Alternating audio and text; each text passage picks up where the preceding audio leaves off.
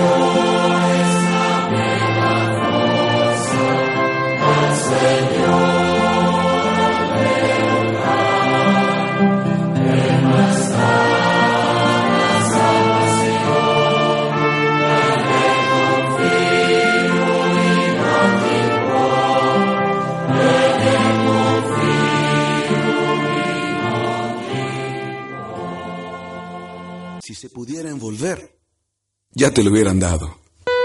Si se pudiera comprar, hace mucho lo habrían. ¿Le parece difícil entender y adquirir el hábito de leer las Sagradas Escrituras? No más dificultad porque la palabra yo es un método útil para iniciarse en el hábito de la lectura de la palabra de Dios. Aprenda a utilizar el método de la palabra yo adquiriendo su cuadernillo en la parroquia de San Agustín de Retablo y escuchando diariamente a las 9 de la mañana un programa que quiere ser luz de fe y esperanza para toda la humanidad. Fortaleciendo el espíritu, conducen Presbítero Wenceslao Ferrusquía Navarrete y Reina de la Luz Hernández. Aquí en vamosradio.com. Vamos Radio y Televisión Todo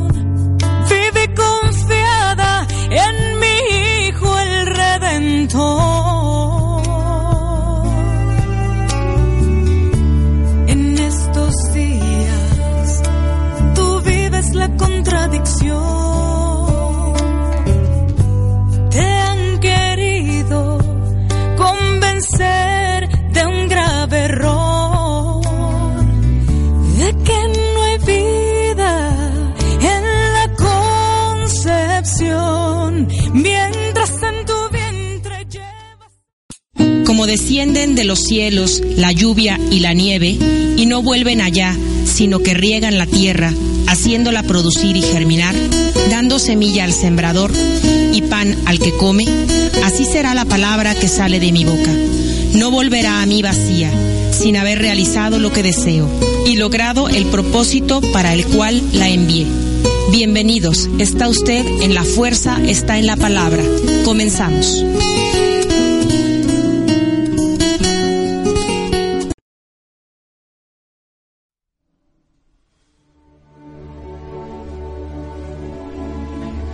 Queridos amigos teófilos, amantes de la palabra y amantes de nuestro Señor, bienvenidos a La Fuerza está en la Palabra, ya en el programa número 147. Ahora sí creo que lo dije bien porque lo acabo de ver. No le aumenté los 400, pero qué bueno, qué bueno que están con nosotros. Vamos ahora a eh, reflexionar y a meditar sobre un evangelio en que confronta, confronta a nuestro Señor a los discípulos con una pregunta, con dos preguntas más bien, y que finalmente pues nos va a confrontar a nosotros mismos eh, eh, sabiendo o tratando de saber cuál es la identidad de nuestro Señor. Por los siguientes minutos vamos a estar meditando acerca de la palabra del Señor del próximo domingo, que corresponde al vigésimo cuarto domingo ordinario y eh, que corresponde al Evangelio de San Marcos. Ya regresamos con este eh, evangelista propio del ciclo B y que, como decimos, pues es una oportunidad para prepararnos para eh, pues ir conociendo qué es lo que nos quiere enseñar el Señor, qué es lo que nos quiere decir personalmente, como se lo dijo a estos discípulos que eh, pues iban separados en, eh, caminando. Y ahorita nos vamos a imaginar la escena y principalmente a Pedro que habla en nombre de todos los demás discípulos. Pues eh, los siguientes minutos vamos a estar hablando acerca de este Evangelio y para ello me da mucho gusto presentar a mi amiga Vero Saro. ¿Qué tal? Muy buenos días amigos. Qué bueno que están aquí otro día con nosotros, un miércoles más, meditando la palabra de Dios, meditando realmente esa pregunta en nuestro corazón. Y para ustedes, ¿quién soy yo? Gracias. Y buenos esta- días a todos, perdón. buenos días Ángeles, buenos días Jorge, acá Miguel en la, en la cámara, Beto. eh, y pues eh, todas las personas que, que están aquí que pues decidieron hoy prender su, su computadora. Gracias. Así es. Y también está con nosotros Ángeles Carrasco, que no están ustedes para saberlo, pero está haciendo un esfuerzo extra. eh, pero bueno, el Señor se lo va a tomar muy, muy en cuenta y le doy las gracias. Muchas gracias, Ángeles. Gracias, Jorge. Buenos días, buenos días, Vero, Miguel, Beto otra vez. Y a cada uno de ustedes que hoy nos escuchan, hoy nos ven y pues a lo mejor no nos ven en estos momentos, pero en otra ocasión volverán a reproducirlo y pues estamos esperando a escuchar el Evangelio. Así es, el objetivo de este programa, pues ya lo hemos eh, repetido, es eh, prepararnos, ya llevar algo, no llegar con cero a la misa, la celebración eucarística del próximo domingo, en donde realmente vamos a tener pues eh, la enseñanza completa, ¿no? Que se da en la liturgia eucarística precisamente y que el Padre con su homilía pues va a complementar todas estas ideas que eh, nosotros pues muy apegados al magisterio, muy apegados a lo que nos han eh, ido enseñando pues con todos los años que tenemos de ir a misa, ¿verdad? Y que se va repitiendo porque, eh, Vero, ¿en cuánto tiempo eh, se lee la Biblia completamente si asistimos a misa todos los domingos? Bueno, pues en un año se puede En leer. tres, ¿no? Bueno, el, bueno en un año, ah, no, eh, es que, bueno, me refería yo a, no a la misa, sino eh, en, cuando nosotros estudiamos, por ejemplo, en la escuela, decíamos que en un año se podía, se podía leer. Hay una, hay un método en el cual todos los días hay una, hay una, este, cita bíblica para irla leyendo. Entonces ahorita sí me confundí, pero realmente Claro. pues por los ciclos precisamente. Nosotros eh, si vamos eh, todos los días, inclusive a misa, pues este nosotros tenemos ya eh, esa, esa lectura de, de la Biblia. Y con 147 eh, emisiones que hemos tenido, que corresponden a cuántas semanas, pues más o menos como a tres años, ¿no? Más o menos, serían 150 semanas, ¿no? Más o menos, más o menos. Eh, eh, lo que quiero decir es que este evangelio, recuerdo que ya en algún momento Sí. lo habíamos visto, incluso eh, que yo eh, pronunciaba o decía la palabra de Cesarea y me corregiste tú, que es Filipo de Cesarea. Cesarea. Entonces, eh, bueno, pues aquí nos estamos recordando. No he visto yo ese programa, sería interesante a ver qué, qué fue lo que dijimos, pero seguramente el día de hoy va a ser eh, renovado todo lo que el Señor eh, nos diga. Bueno, pero antes, antes de comenzar, pues quisiéramos, como siempre, eh, ponernos en la presencia del Señor y hacer conciencia de que Él está aquí con nosotros, de que podemos hablar con Él, de que Él nos puede hablar a través de su palabra y bueno, pues vamos a hacerlo, si nos haces favor, mi querida Vero, de hacer esta oración. En el nombre del Padre y del Hijo y del Espíritu Santo. Amén. Gracias Jesús por habernos convocado una vez más. Gracias por hacernos esa pregunta a cada uno de nosotros. ¿Quién eres tú para nosotros?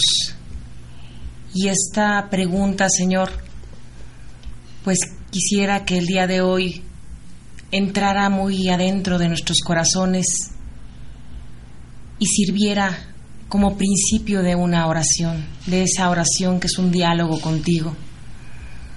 Porque si nosotros reflexionamos en esa pregunta durante este día,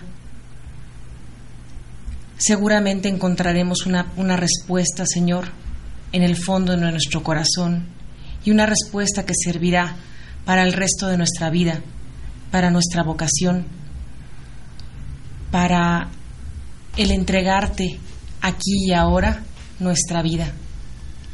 Gracias, Señor, por habernos permitido estar aquí. Te quiero pedir, Señor, por todas las personas enfermas que están en los hospitales, que se preguntan también muchas cosas, pero que ojalá, Señor, por medio de muchos hermanos que podamos ir a visitarlos, les digamos quién eres tú, para que tengan una esperanza, una esperanza de vida, una esperanza de, de salir adelante, de tener fe de que contigo todo se puede. Gracias, Madre María, por mostrarnos quién es Jesús.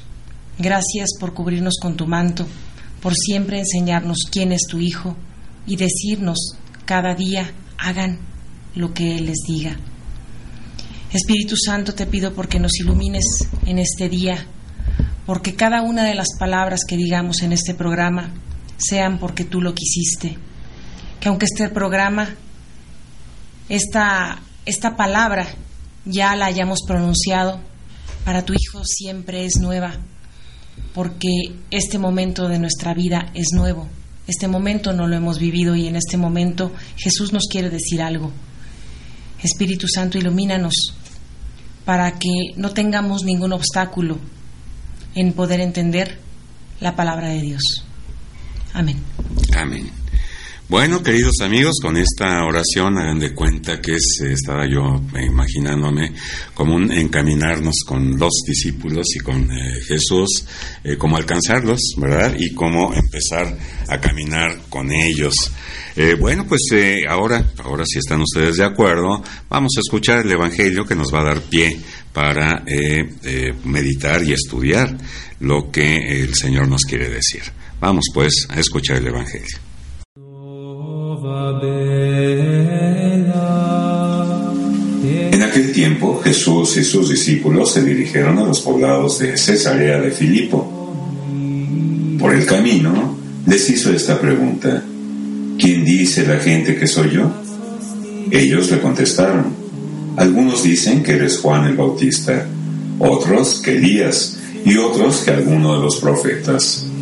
Entonces él les preguntó, ¿y ustedes quién dicen que soy yo? Pedro le respondió, tú eres el Mesías. Y él les ordenó que no se lo dijeran a nadie.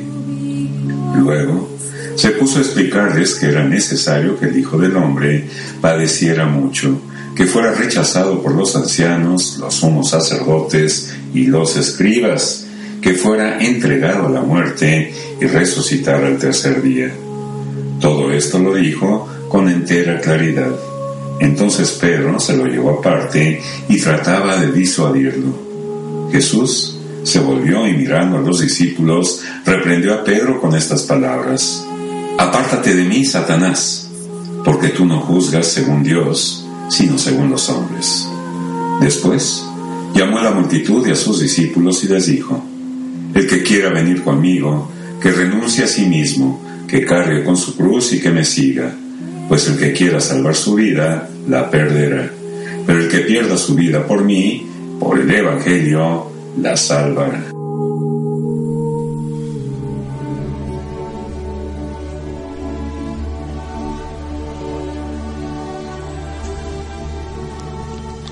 Pues ahí tienen, queridos amigos, esta, este evangelio preciosísimo, cargado de enseñanza, eh, cargado de la bondad, de pues la ternura de un maestro divino como lo es eh, Jesús y pues también de la apertura de los discípulos que quisiéramos tener nosotros también esa apertura. Pero antes, antes de comenzar, pues vamos a, a mandar unos eh, saludos a todas estas personas que nos hacen favor de vernos y escucharnos porque son eh, pues eh, pues nos escuchan ¿no? por el audio mientras el programa, pero como decía Ángeles también nos están viendo a través de Gloria TV. Les recordamos que pueden ustedes eh, eh, sintonizarnos en www.vamosradio.com.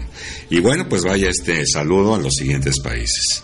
Saludamos a Turquía, Somalia, Rusia, Rumania, República de Corea, Japón, República Italiana, Belice, Brasil, Ciudad del Vaticano, Panamá, India, Guatemala, Ecuador, Uruguay, Gran Bretaña, China, Perú, Francia, Costa Rica, Chile, Venezuela, Nicaragua, Colombia, Argentina, República Dominicana, Puerto Rico, El Salvador, Honduras, Cuba, Estados Unidos, España y México.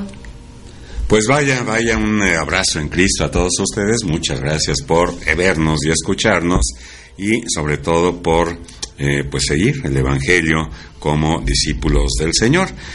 Vamos a, vamos a comenzar, vamos eh, a entrar en materia y yo les preguntaría, bueno, primero los personajes, como siempre lo hacemos, estaba Jesús, estaban los discípulos, también y al final pues parece que hay una multitud por ahí.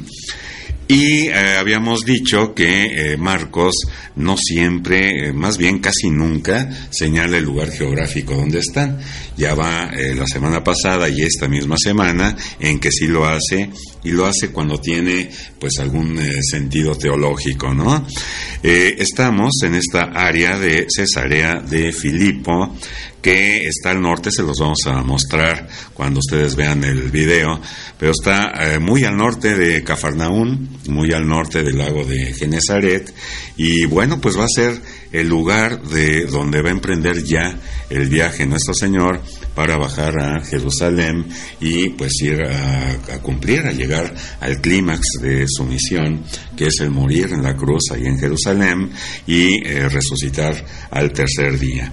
Y entonces van caminando, eh, eh, dirigiéndose a estos poblados de Cesarea de Filipo, que lo menciona Marcos porque es una llanura y hay un monte ahí que domina todo Canaán que es el monte Hermón. Y cuando la Biblia habla acerca de este cerro, pues quiere decir que va a haber un ascenso, va a haber un desarrollo, vamos a llegar a un clímax, por ejemplo, de oración o de, elevarse, y eh, pues esto, este es el sentido que Marcos le quiere dar. Y sucede que van caminando y por el camino, eh, aquí no va la gente, es como una enseñanza exclusiva para ellos, para los discípulos, y por el camino empieza el maestro haciendo esta pregunta. Yo dividiría como en cinco momentos este Evangelio.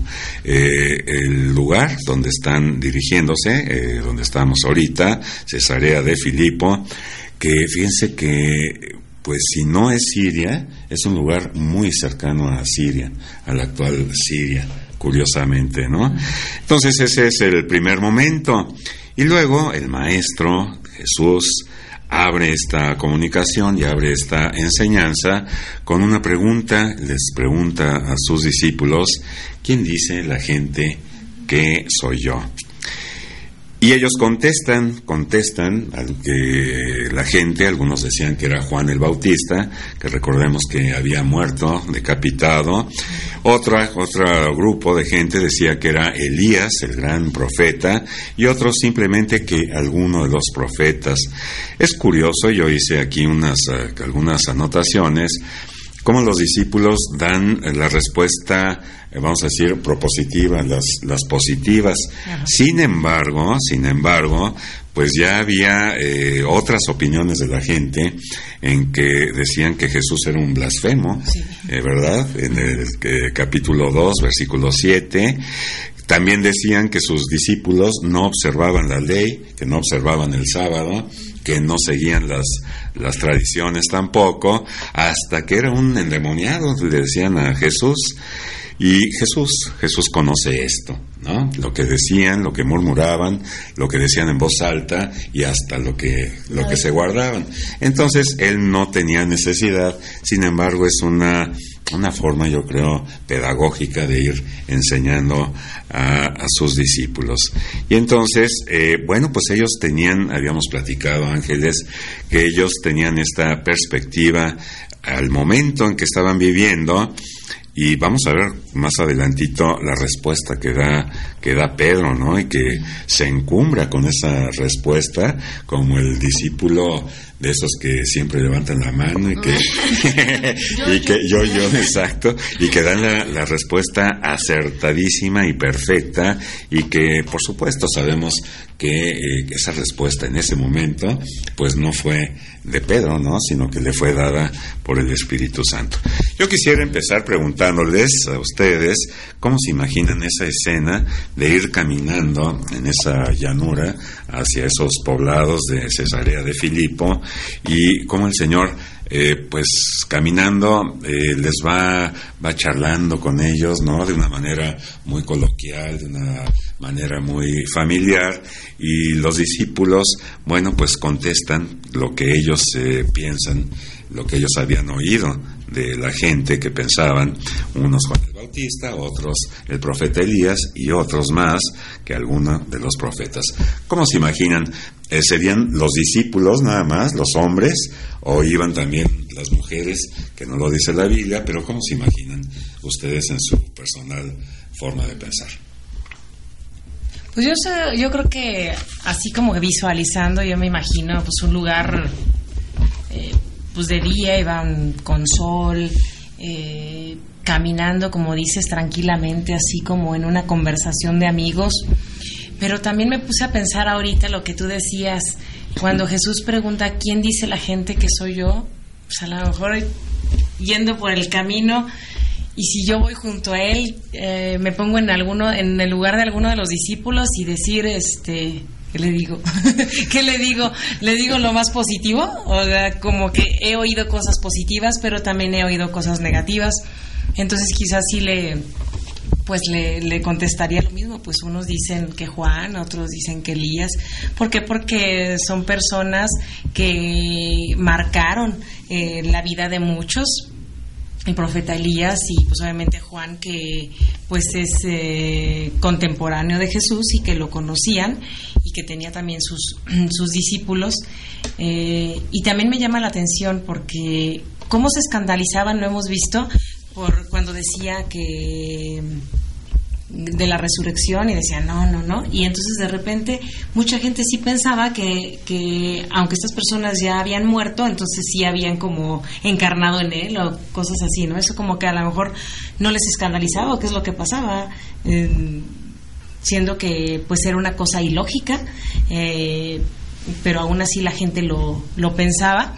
Y pues yo sí me imaginaba la, la escena como que ellos solos, nada más eh, como sin, la, sin tanta gente, como que una lección de, de nada más los íntimos, de nada más, eh, me, me, imagino y lo comparo como ahora una, una mesa familiar, de que está el papá platicándole a los hijos y nada más la la familia, ¿no? La esposa, los hijos, nada más se me, se me ocurre, ¿no? Como, como eso íntimo que, que podemos a veces hablar en la, en la familia, decir, bueno, ¿y qué han dicho? ¿Qué han oído? No, este, no con toda la multitud como, como lo vemos eh, en muchas ocasiones con Jesús. Así es como yo me imagino. Estamos, yo creo, con lo que dices, me haces pensar en el Evangelio de la semana pasada, como ese eh, sordomudo lo llama aparte de la gente, ¿se acuerdan? Y que eh, pues nos da eh, a conocer el Señor que trata a todos eh, personalmente y privadamente, así como a los eh, discípulos en este momento les estaba enseñando a ellos nada más.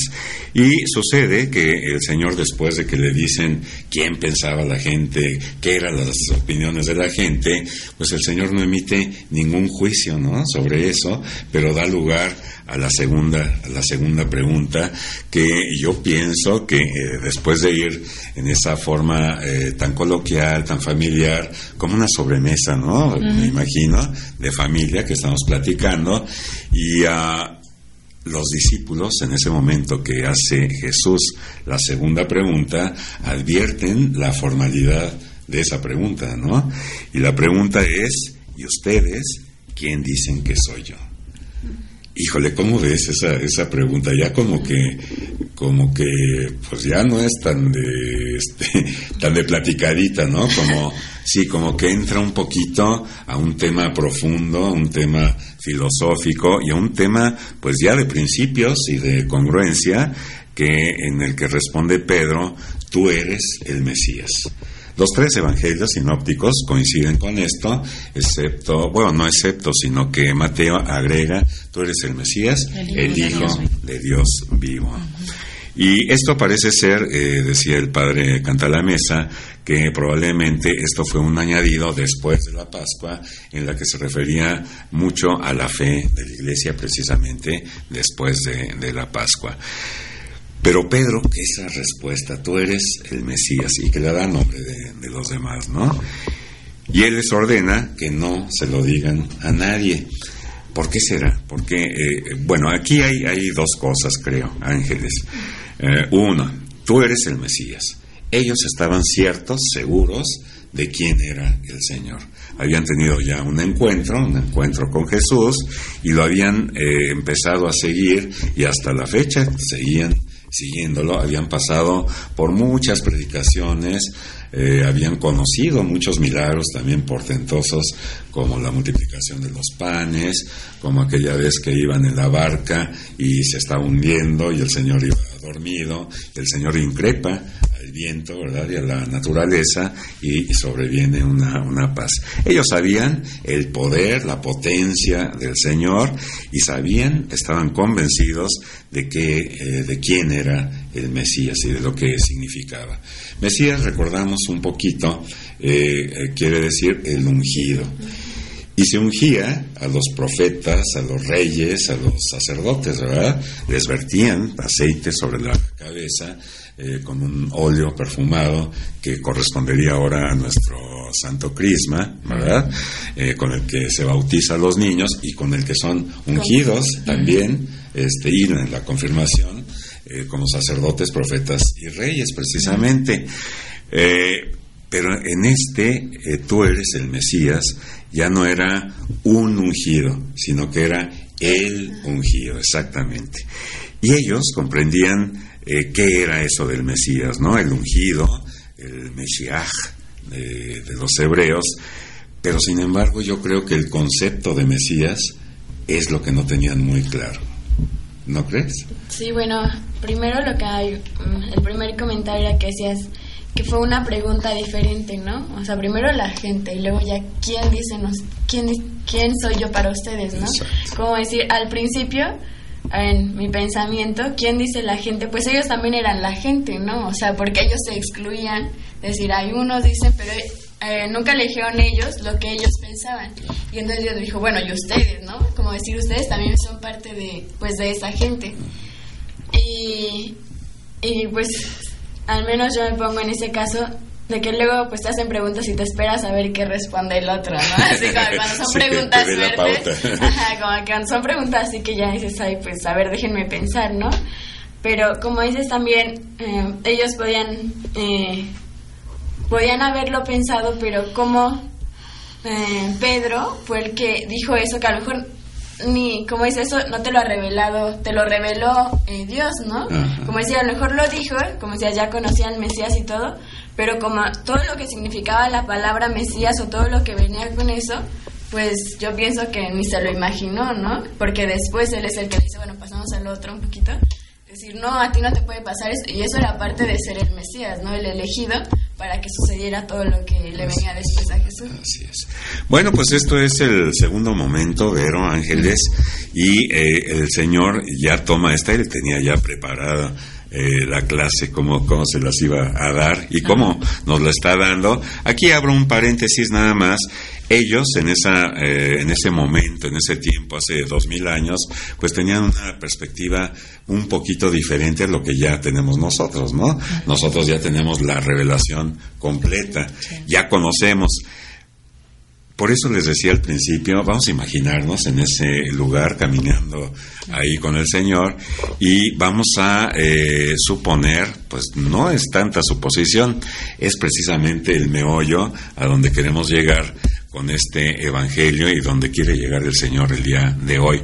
Preguntarnos a ti, querido hermano, que nos estás escuchando, y a nosotros mismos, ¿quién soy yo? Nos pregunta Jesús, ¿quién soy yo? Desde esta perspectiva, ¿qué podríamos decir con todo lo que ya conocemos de Jesús, ¿no? Que murió en la cruz, que nos redimió, que fue nuestro Salvador, ¿qué podríamos decir nosotros? ¿Qué le podríamos contestar al Señor si nos preguntara directamente hoy a nosotros, sin copiarle a Pedro? Sin copiarle a Pedro. Fíjate que yo ahorita me puse a pensar y, y, de, y a lo mejor si llegara Jesús y, y dijera, ¿quién soy yo? Para ti. Para ti.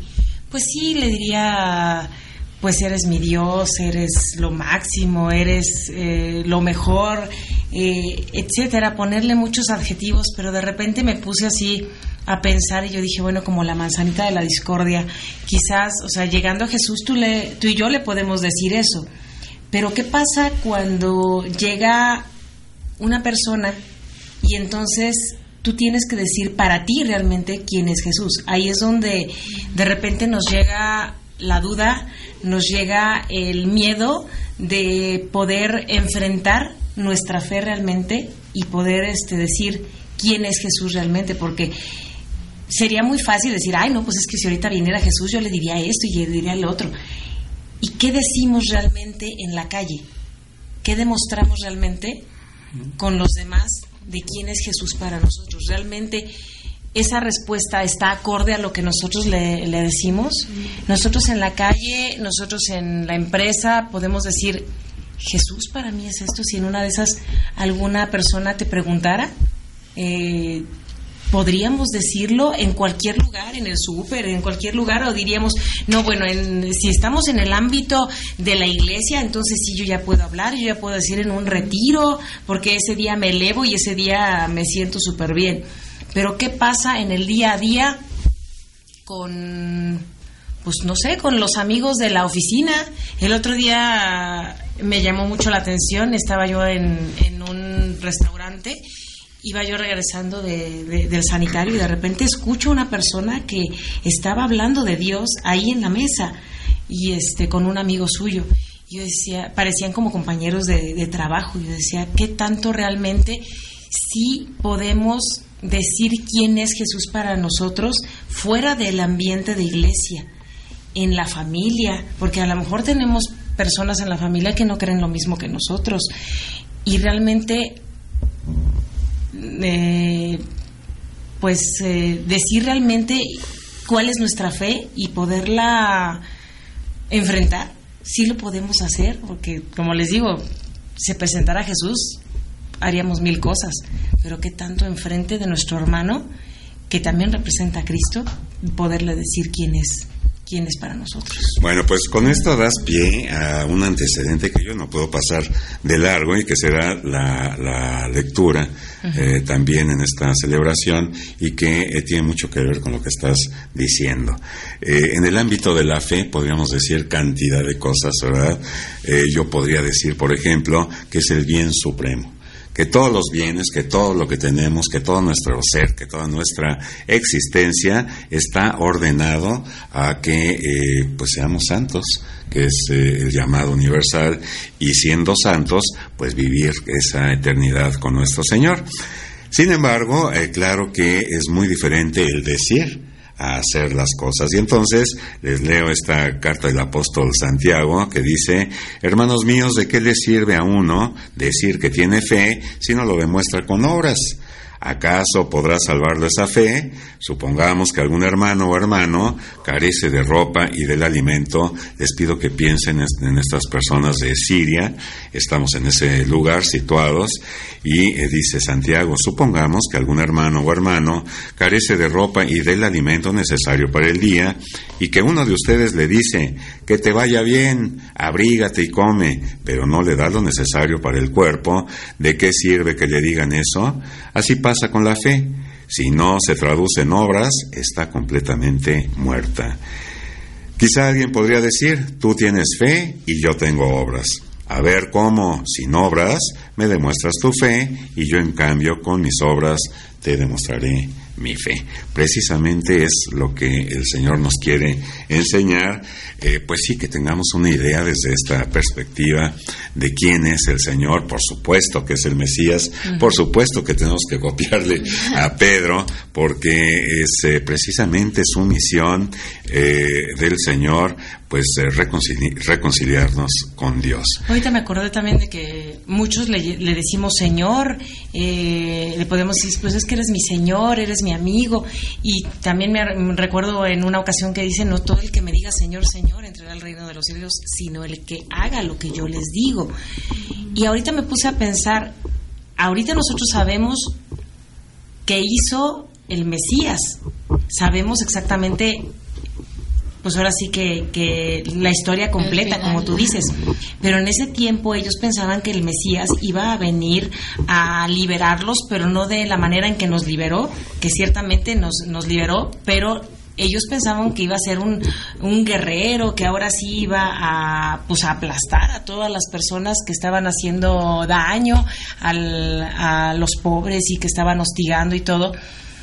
Por eso él dice, pues es que tú eres el Mesías pero en un momento después, cuando explica realmente que es necesario que tenga que padecer, como que ese Mesías ya no les gustó, como que esa parte del Mesías, esa como que no me la contaron, así como que, ¿qué es lo que pasa? Por eso, por eso después Pedro contesta, eh, o sea, lo quiere persuadir y le, porque esa no es la idea que él tenía. Quizás ahorita nosotros también, con lo que acabas de decir de, de Santiago, bueno, es que esa no es la idea. O sea, la idea es, es ir a misa, es ir al Santísimo, pero no me pidas más, no me pidas eh, que vea yo al pobre, no me pidas que vea yo al enfermo, porque pues tú sabes que no tengo tiempo, tú sabes que las situaciones de la vida, como el fútbol y todas las cosas que tenemos, pues a veces son primero. Y mucha gente nos, eh, nos, pone, nos pone esos ejemplos. La vida cotidiana nos lleva a eso.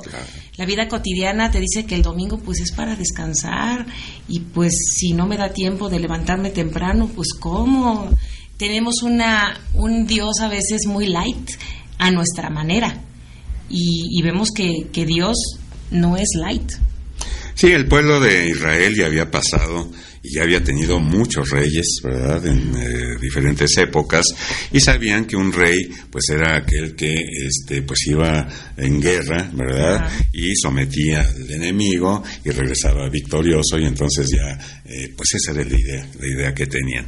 Bueno, pues sucede entonces que eh, Pedro hace esa gran respuesta, les digo, el, el alumno distinguido, el sobresaliente, y se siente, yo creo que, yo creo que se subió un poquito al tabique y en ese momento eh, pues Jesús les empieza a explicar lo que decías Vero de que eh, pues el Hijo del Hombre tenía que padecer mucho que eh, pues iba a ser rechazado por los ancianos por los escribas por todos estos doctores de la ley y finalmente iba a ser entregado a la muerte para resucitar al tercer día. Dicen las escrituras que esto lo dijo con total claridad.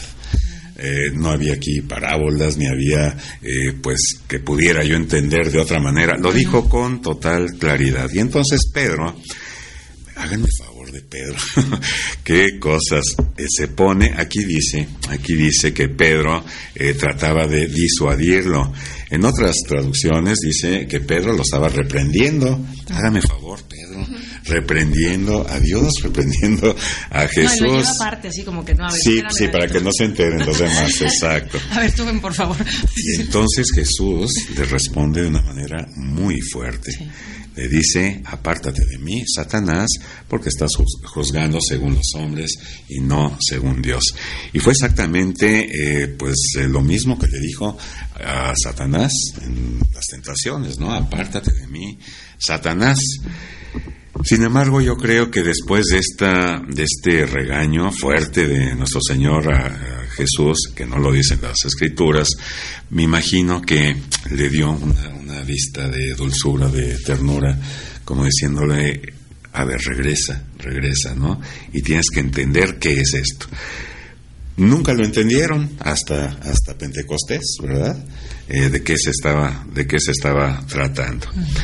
Y después de todo esto, el Señor ya va a concluir, y nosotros también, llama a toda la multitud y a sus discípulos y les dice, les dice, el que quiera venir conmigo, que renuncie a sí mismo, que cargue con su cruz y que me siga. Aquí hay otro aspecto importante. Según ustedes, ¿qué es la cruz diaria nuestra, según su personal punto de vista? ¿Qué es la cruz? ¿Qué es esa cruz con la que tengo yo que cargar? Pues yo pienso que es mm, la voluntad eh, de- del Padre, ¿no? O sea, porque hay muchas veces que podemos decir la voluntad de Dios en ciertos aspectos, ¿no? Cuando hay, por ejemplo, un cambio en nuestra vida, no, es que esto es voluntad de Dios y por eso lo voy a hacer. O sea, como que a veces resumimos la voluntad de Dios como cambios importantes en nuestra vida, no sé, una enfermedad, cualquier cosa, no, es que y realmente la voluntad de Dios se puede resumir en pequeños momentos, ¿no? Como que si, si vemos nuestra vida diaria, como que aquellas cosas que tal vez nos cuestan, pero que sabemos que recaen en un bien mayor, no sé, hasta, ¿qué podría poner de ejemplo? No sé, o sea, algo muy sencillo, ¿no?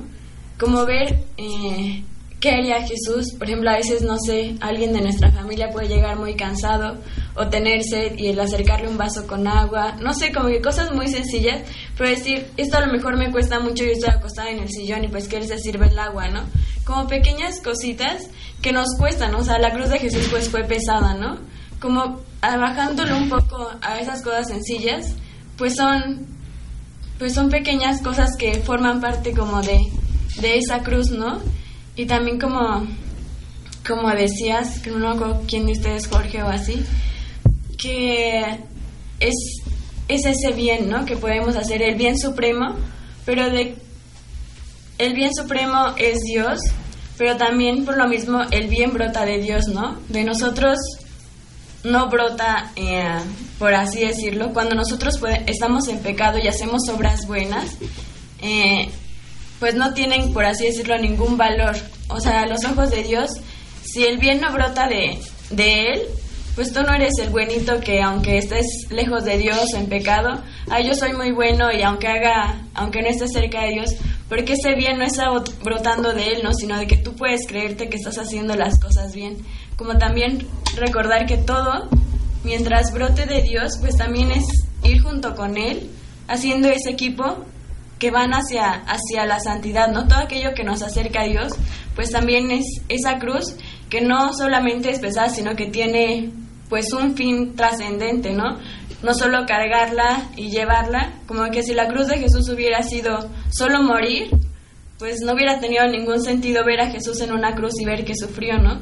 Entonces ver que también aquellas cosas que a lo mejor nos cuestan, mientras tengan un fin trascendente con Jesús, pues es lo que nos lleva a la resurrección, aquello que nosotros hacemos aquí, porque a veces la gente pregunta, es que para qué haces sacrificios o por qué haces esto o aquello que a los ojos del mundo no tiene ningún sentido. Es decir, pues puedes disfrutar, ¿no? Puedes disfrutar la vida también entre los jóvenes, así de, ¿por qué tal vez no haces esto, ¿no? O dejas de hacer ciertas cosas.